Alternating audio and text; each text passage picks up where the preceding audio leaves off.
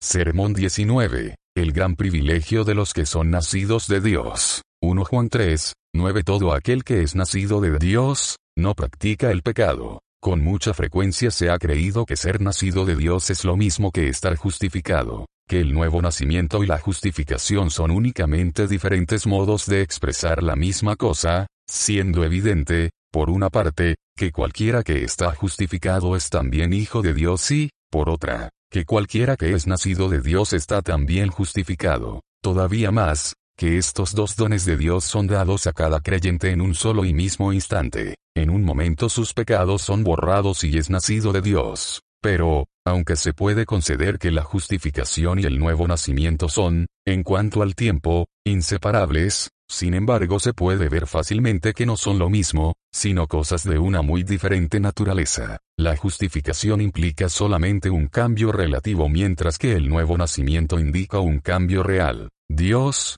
al justificarnos, hace algo por nosotros, al engendrarnos nuevamente, obra en nosotros. La primera cambia nuestra relación con Dios, de manera que de enemigos pasamos a ser hijos, la segunda implica un cambio total de nuestras almas, de manera que de pecadores llegamos a ser santos. Una restaura en nosotros el favor, la otra la imagen de Dios. Una quita el pecado, la otra quita el poder del pecado. Así, aunque se unen en cuanto al tiempo, sin embargo son completamente diferentes en naturaleza. La falta de discernimiento en este respecto, olvidando la diferencia entre la justificación y el nuevo nacimiento, ha ocasionado una gran confusión en muchos que han tratado este tema, particularmente cuando han tratado de explicar este gran privilegio de los hijos de Dios, para demostrar que todo aquel que ha nacido de Dios, no practica el pecado. Con el fin de comprender este asunto claramente, sería necesario, primero, considerar cuál es el verdadero significado de la expresión todo aquel que es nacido de Dios y,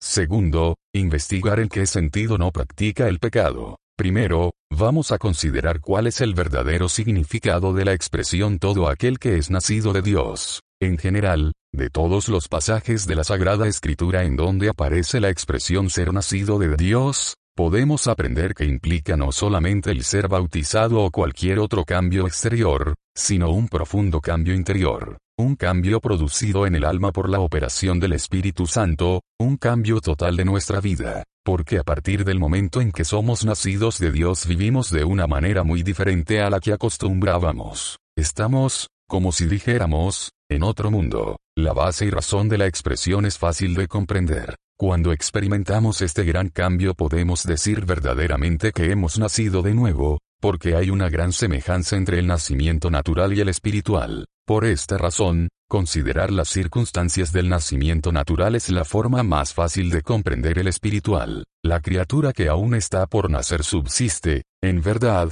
por el aire, como acontece con todo lo que tiene vida, pero no lo siente, a no ser de una manera torpe e imperfecta. Oye un poco, si acaso, porque los órganos del oído todavía están cerrados. No ve nada, porque sus ojos están cerrados completamente y está rodeado de una completa obscuridad. Hay, pudiera ser, algunas débiles señales de vida cuando se acerca el momento del alumbramiento y, por consiguiente, se muestran también algunos movimientos, por lo que se distingue de una mera masa de materia, pero no tiene sentidos. Todas estas avenidas del alma permanecen cerradas. Por consecuencia, tiene muy poca, si acaso, comunicación con este mundo visible, ni ningún conocimiento, comprensión o idea de lo que ocurre en él. La razón por la que quien no ha nacido todavía es extranjero para el mundo visible no es porque se encuentra lejos, se encuentra muy cerca, lo rodea por todas partes, sino, en parte, que carece de los sentidos, no se han abierto todavía en su alma, el único medio para mantener contacto con el mundo material y, en parte también, porque lo cubre un espeso velo, a través del cual no puede discernir nada. Pero tan pronto como nace la criatura vive de una manera completamente diferente. Ahora siente el aire que le rodea y que entra en su cuerpo por medio de su respiración y que sostiene su vida. Como consecuencia, principia un aumento constante en su fuerza, en sus movimientos y en sus sensaciones. Todos sus sentidos despiertan provistos de sus propios objetos. Sus ojos están ahora abiertos para percibir la luz que todo lo inunda y descubre, no solo su propio ser, sino una infinita variedad de objetos que anteriormente desconocía. Sus oídos se abren y escucha una infinidad de sonidos. Usa cada sentido para examinar objetos que le son peculiares y por estos conductos el alma, teniendo contacto con el mundo visible, adquiere más y más conocimiento de los objetos sensibles, de todas las cosas que existen bajo el sol. Así es con el que es nacido de Dios. Antes de experimentar el gran cambio, aunque existe en aquel en quien vivimos, y nos movemos, y somos, no está consciente de Dios. No siente, no tiene una profunda conciencia de su presencia. No percibe ese divino aliento de vida sin el cual no podría vivir por un momento. Tampoco es sensible a ninguna de las cosas que tienen que ver con Dios. No hacen ninguna impresión en su alma. Dios lo está llamando continuamente desde su gloria, pero no lo escucha, sus oídos están cerrados. No percibe la voz del encantador por más hábil que el encantador sea. No ve las cosas del Espíritu de Dios. Los ojos de su entendimiento están cerrados, y profundas tinieblas cubren su alma, rodeándolo completamente. Es cierto que pudiera tener unas débiles señales de vida, algunos pequeños principios de vida espiritual, pero todavía sus sentidos son incapaces de discernir los objetos espirituales, por lo que no percibe las cosas que son del Espíritu de Dios, porque para él son locura, y no las puede entender, porque se han de discernir espiritualmente. Por esta razón tiene un conocimiento muy rudimentario del mundo invisible, ya que tiene muy poco contacto con él, no que esté lejos de él, no, sino que está en medio de él, lo rodea por todas partes. El otro mundo, como lo llamamos generalmente, no está lejos de ninguno de nosotros. Está arriba, debajo y a cada lado nuestro, pero el ser humano natural no lo puede discernir, en parte, porque carece de los sentidos espirituales, únicamente por medio de los cuales podemos discernir las cosas de Dios, en parte, porque lo cubre un denso velo y no sabe cómo penetrarlo, pero cuando es nacido de Dios, nacido del Espíritu, cómo se transforma su manera de vivir. Su alma es sensible a las cosas de Dios y puede decir por su propia experiencia, tú has conocido mi sentarme y mi levantarme, has conocido desde lejos mis pensamientos, detrás y delante me rodeaste, y sobre mí pusiste tu mano, aspira inmediatamente el espíritu aliento de Dios que ha sido soplado en el alma recién nacida, y el mismo aliento que viene de Dios, vuelve a él, así como lo recibe continuamente por la fe, así es retornado por el amor, la oración y la acción de gracias, pues el amor y la alabanza son el aliento del alma verdaderamente nacida de Dios. Por esta nueva forma de respiración la vida espiritual no únicamente se mantiene, sino que se fortalece día a día, junto con la fortaleza, el movimiento y las sensaciones espirituales. Todos los sentidos del alma están despiertos ahora y son capaces de discernir entre el bien y el mal espiritual. Los ojos de su entendimiento están abiertos ahora y se mantiene como viendo al invisible. Comprende cuál es la supereminente grandeza de su poder y de su amor para los que creen. Reconoce que Dios tiene misericordia de él, pecador y que ha sido reconciliado por medio del Hijo de su amor. Ahora percibe claramente tanto el amor perdonador de Dios como todas sus preciosas y grandísimas promesas. Dios, que mandó que de las tinieblas resplandeciese la luz, resplandece en su corazón, para iluminarlo con el conocimiento de la gloria de Dios en la faz de Jesucristo. Las tinieblas han pasado, ahora vive iluminado por la luz del rostro de Dios. Sus oídos están abiertos y la voz de Dios no llama en vano. Escucha y obedece el llamamiento divino. Conoce la voz de su pastor. Todos sus sentidos espirituales están ahora atentos y tiene una clara comunicación con el mundo invisible y,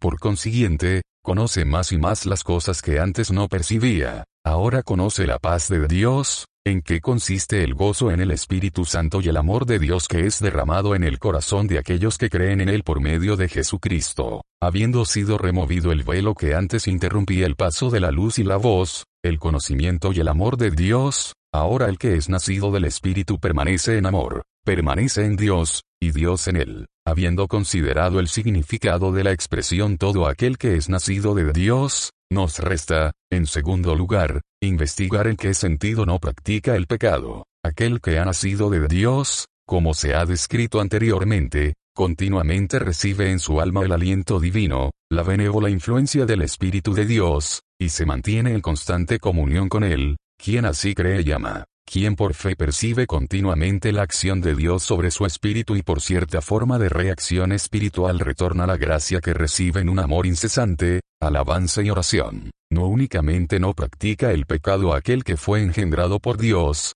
sino que no peca porque la simiente de Dios permanece en él, porque es nacido de Dios. Por pecado entiendo aquí el pecado exterior, de acuerdo con la acepción común y clara de la palabra, una infracción de la ley actual y voluntaria, una infracción de la ley de Dios revelada y escrita, de cualquier mandamiento de Dios, reconocido como tal al momento de cometer la infracción. Pero todo aquel que es nacido de Dios, mientras permanece en la fe, el amor, en el espíritu de oración y en la acción de gracias, no solo deja de hacer el pecado, sino que no puede cometerlo, en tanto que crea en Dios por medio de Cristo, lo ame y derrame su corazón delante de él, no puede infringir voluntariamente ninguno de los mandamientos de Dios, ya sea diciendo o haciendo aquello que Dios ha prohibido, siempre que esa simiente permanezca en él. Esa fe amante, devota y agradecida, lo estimula a evitar hacer nada que sea abominación a los ojos de Dios. Aquí se presenta inmediatamente una dificultad que a muchos le ha parecido insuperable y los ha inducido a negar la clara afirmación del apóstol y a renunciar al privilegio de los hijos de Dios. Es claro, de hecho, que algunos de los que han nacido de Dios, según el testimonio infalible que respecto a ellos nos da el Espíritu de Dios en su palabra, no solo han podido pecar, sino que, de hecho, han cometido pecados, aún graves y exteriores, han quebrantado las leyes de Dios, claras y sabias, hablando o haciendo lo que él ha prohibido. No hay duda de que David fue nacido de Dios, de otra manera nunca hubiera sido ungido rey de Israel. Él sabía en quién había creído, era poderoso en la fe dando gloria a Dios. El Señor, dijo es mi pastor, por lo tanto, nada me faltará, en lugares de delicados pastos me hará yacer, junto a aguas de reposo me pastoreará, aunque ande en valle de sombra de muerte, no temeré mal alguno, porque tú estarás conmigo. Estaba lleno de tal amor, que frecuentemente exclamaba, Amarte he, oh Señor, fortaleza mía, Señor, roca mía y castillo mío, y mi libertador, era un hombre de oración, que derramaba su alma delante de Dios en todas las circunstancias de su vida y abundó en expresiones de alabanza y acciones de gracia. Su alabanza, dijo, será siempre en mi boca. Mi Dios eres tú, y a ti alabaré. Dios mío, a ti ensalzaré, y sin embargo, tal Hijo de Dios pudo cometer y cometió pecado, los horribles pecados de adulterio y homicidio, aun después de que el Espíritu Santo fue dado más abundantemente, después de que Jesucristo sacó a la luz la vida y la inmortalidad por el Evangelio, no faltan ejemplos de la misma triste realidad que, indudablemente, también son escritos para nuestra instrucción. Por ejemplo, aquel a quien los apóstoles dieron el sobrenombre de Bernabé, que quiere decir, hijo de consolación, probablemente porque vendió cuanto tenía y trajo el precio para auxiliar a los hermanos pobres. Este Bernabé, quien a su regreso fue solemnemente apartado de todos los demás profetas y doctores, por la dirección especial del Espíritu Santo, para la obra para la cual Dios lo llamó para acompañar al gran apóstol de los gentiles y ser su colaborador, posteriormente porfió con Pablo porque al ir a visitar a los hermanos por segunda vez, a este no le pareció bien llevar consigo a Juan que se había apartado de ellos desde Panfilia, y no había ido con ellos a la obra. Bernabé mismo se separó y tomando a Marcos, navegó a Chipre, abandonando a aquel a quien el Espíritu Santo le había unido de una manera tan especial. Un ejemplo más sorprendente que los dos mencionados es ofrecido por San Pablo en su epístola a los Gálatas, cuando Pedro, el anciano, el celoso, el primero de los apóstoles, uno de los tres más grandemente favorecidos por su Señor, vino a Antioquía, le resistí en la cara, porque era de condenar pues antes de que viniesen algunos de parte de Jacobo, comía con los gentiles, los paganos convertidos a la fe cristiana, pues había sido enseñado personalmente por Dios que a ningún hombre llame como uno inmundo, pero después que vinieron, se retraía y se apartaba, porque tenía miedo de los de la circuncisión, y en su simulación participaban también los otros judíos, de tal manera que aún Bernabé fue también arrastrado por la hipocresía de ellos. Pero cuando vi que no andaban rectamente conforme a la verdad del Evangelio, dije a Pedro delante de todos, si tú, siendo judío, vives como los gentiles y no como judío, porque obligas a los gentiles a judaizar este es un claro e innegable pecado, cometido por uno que indudablemente había nacido de Dios. ¿Cómo podemos reconciliar este hecho con la afirmación de San Juan, si la tomamos en su obvio significado literal, que todo aquel que es nacido de Dios, no practica el pecado? Yo contesto, como se ha visto desde hace mucho tiempo, en tanto que el que es nacido de Dios se guarda a sí mismo, lo que puede hacer mediante la gracia de Dios, el maligno no le toca. Pero si no se guarda a sí mismo, si no permanece en la fe, puede pecar como cualquiera otra persona. Es fácil de entender cómo estos hijos de Dios pueden caer en pecado y, sin embargo, la gran verdad de Dios, declarada por el apóstol, permanece firme e inconmovible. Quien cae no se guardó por la gracia de Dios que era suficiente.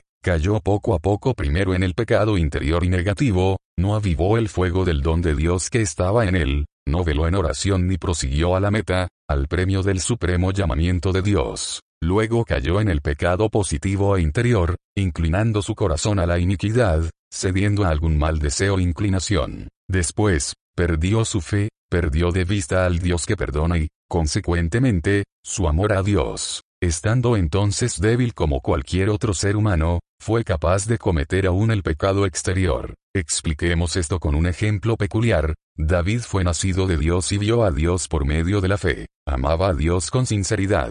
Podía decir sinceramente, ¿a quién tengo yo en los cielos sino a ti, ni persona o cosa, y griega fuera de ti nada deseo en la tierra? Sin embargo, todavía permanecía en su corazón esa naturaleza corrupta que es el origen de todo pecado. Sucedió que paseando sobre el terrado de su casa, probablemente alabando al Dios que amaba su corazón, vio a Betisabé, se sintió tentado, un pensamiento que lo impulsaba al mal. El Espíritu de Dios no dejó de prevenirlo. Indudablemente oyó y conoció la voz de advertencia pero dio lugar, un poco, al pensamiento, y la tentación principió a prevalecer sobre él y se manchó su espíritu. Todavía veía a Dios, pero más débilmente que antes. Todavía amaba a Dios, pero no en el mismo grado, ni con la misma fuerza o intensidad de afecto. Sin embargo, Dios le habló una vez más, aunque su espíritu estaba afligido, su voz, aunque cada vez más débilmente, todavía susurró, el pecado está a la puerta,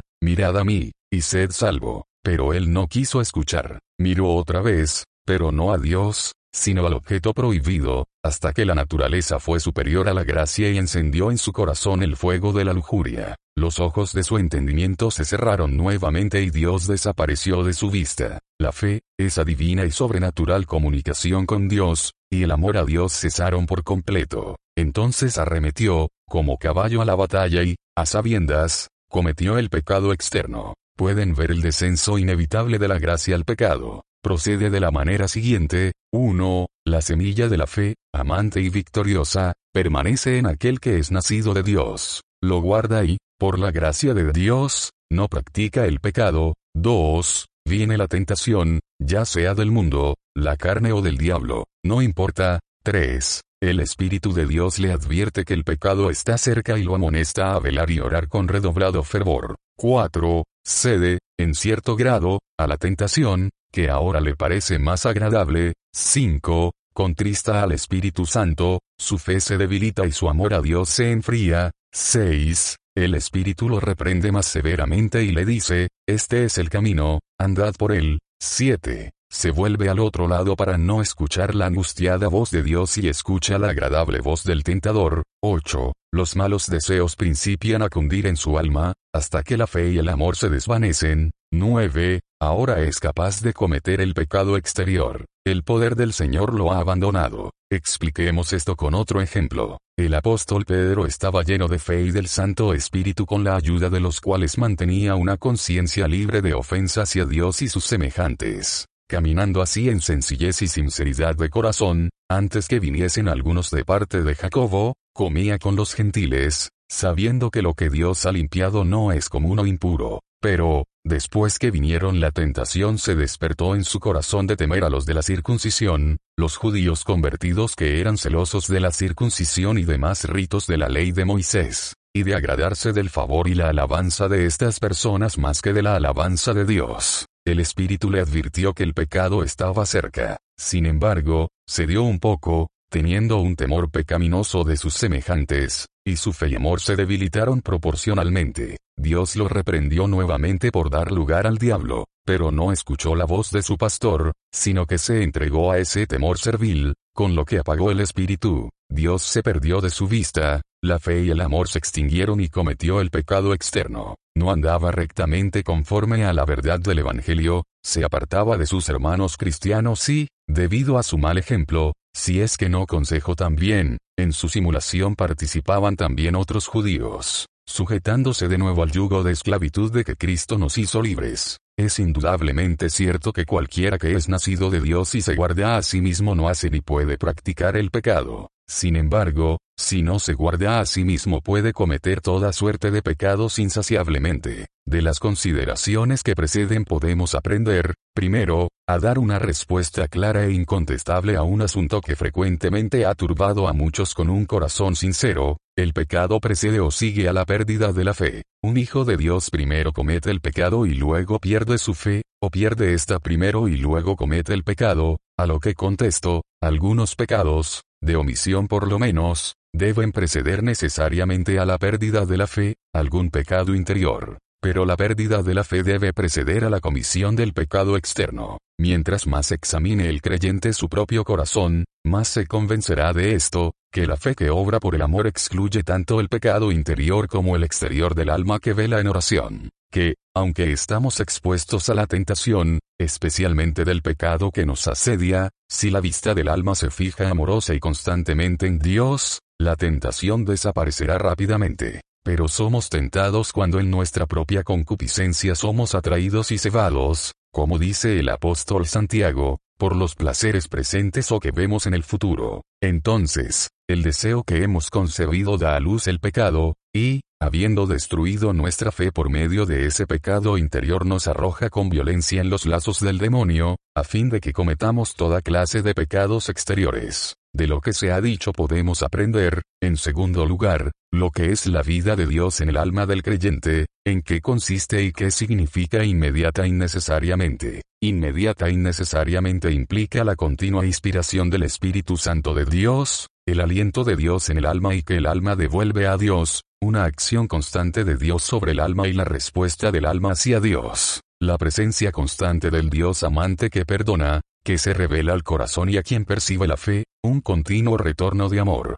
alabanza y oración, ofreciendo todos los pensamientos de nuestro corazón, todas las palabras de nuestra boca, todo nuestro cuerpo, alma y espíritu, para ser un sacrificio santo, agradable a Dios en Cristo Jesús, de lo cual podemos inferir, en tercer lugar, la absoluta necesidad de esta reacción del alma, como quiera que sea llamada, con el fin de que continúe en ella la vida divina, porque es evidente que Dios no continúa actuando en el alma si el alma no persevera en su reacción hacia Él. Él nos previene, sin duda alguna, con las bendiciones de su bondad.